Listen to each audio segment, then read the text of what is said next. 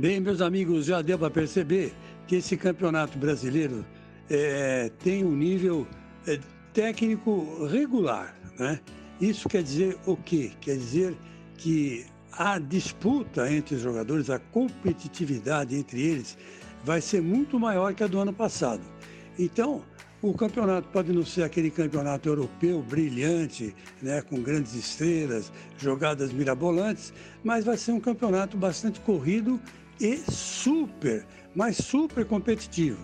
E, por exemplo, veja aí o Palmeiras. O Palmeiras foi jogar com o Fluminense no Maracanã, tinha acabado de ser campeão, e mesmo assim é, não conseguiu sair do empate de 1 a 1, tendo um elenco muito melhor que do adversário, né?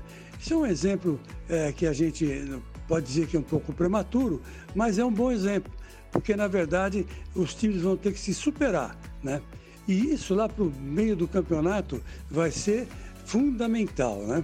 Fundamental para que aquele time que queira ser campeão é, tenha que ter muito, mas muito, muito mais disposição. Até rimou, né? É, mas não é uma rima, é uma solução.